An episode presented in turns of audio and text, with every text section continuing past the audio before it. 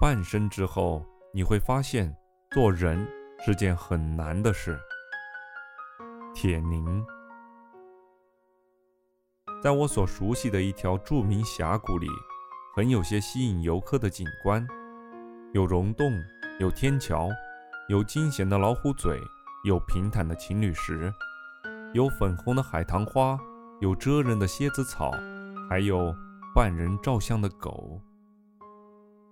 狗脖子里拴着绸子、铃铛什么的，有颜色又有响声，被训练得善解人意且颇有涵养，可随游客的愿望而做出一些姿势。狗们日复一日地重复着亲热和恭顺，久而久之，它们的恭顺里就带上了几分因娴熟而生的油滑，它们的亲热里就带上了几分因疲惫而生的木然。有游客联系道：“看把这些狗累的。”便另有游客道：“什么东西跟人在一块待长了也累。”如此说，最累的莫过于做人。做人类，这类甚至于牵连了不安人世的狗。又有人说，做人累就累在多一条会说话的舌头。不能说这话毫无道理。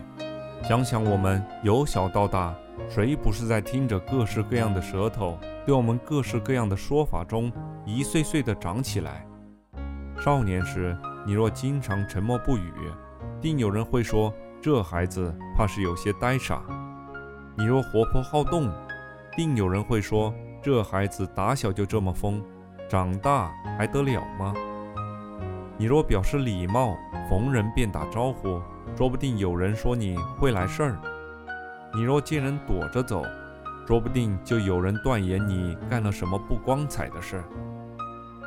你长大了，到了自立谋生的年龄，你谋得一份工作，一心想努力干下去，你抢着为办公室打开水，就可能有人说你是为了提升；你为工作给领导出谋献策，就可能有人说。你会显摆自己能耐，遇见两位熟人闹别扭，你去劝阻，可能有人说你和稀泥；若你直言哪位同事工作中的差错，还得有人说你冒充明白人。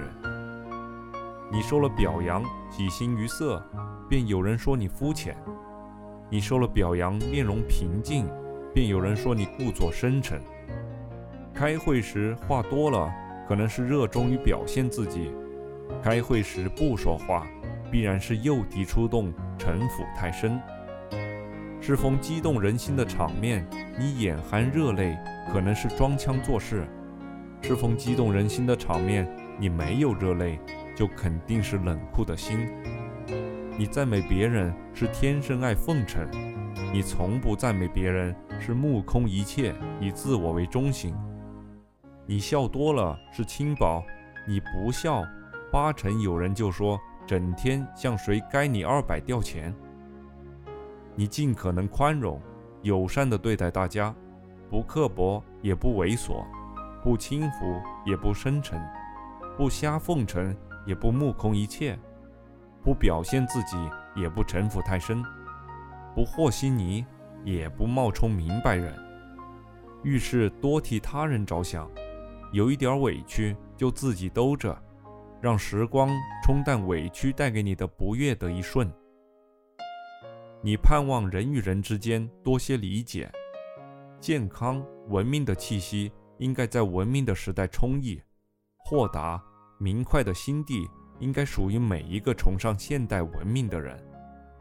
但你千万不要以为如此，旁人便挑不出毛病，便没有舌头给你下定语。这时有舌头会说：“你会做人。”从字面上看，“会做人”三个字无褒义也无贬义，生活中它却是人们用多了、用惯了、用省事儿了的一个对人略带贬义的概括。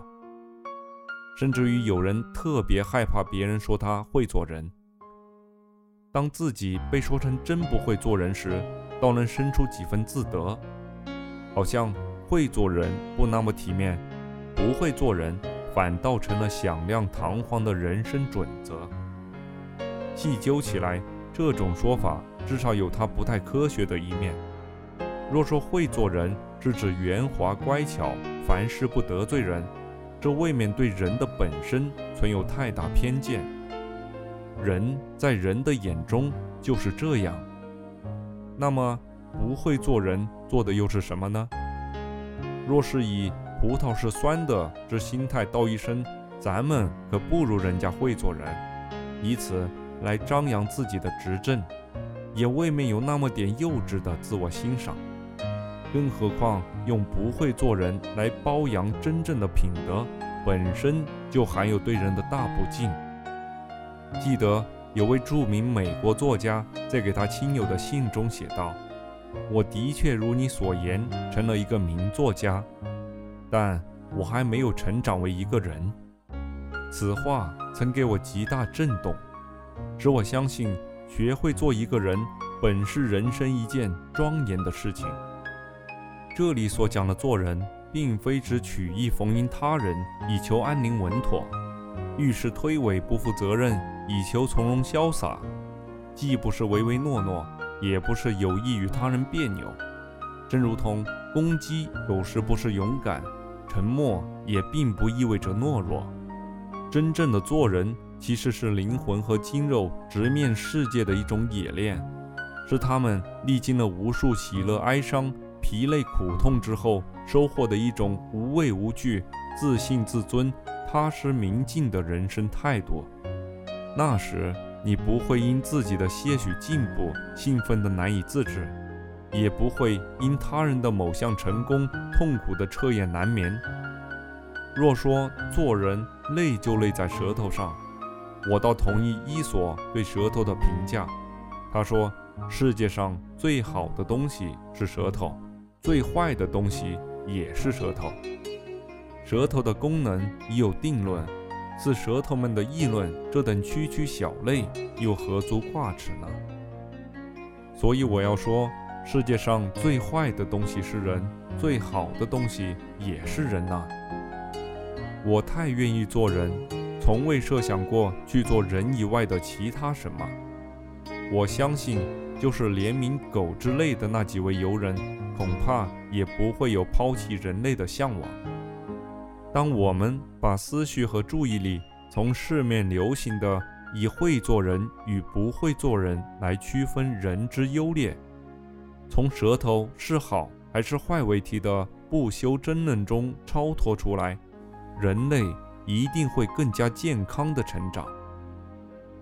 我们的舌头和我们的心一定会因充盈了更多有价值的事情而生机盎然。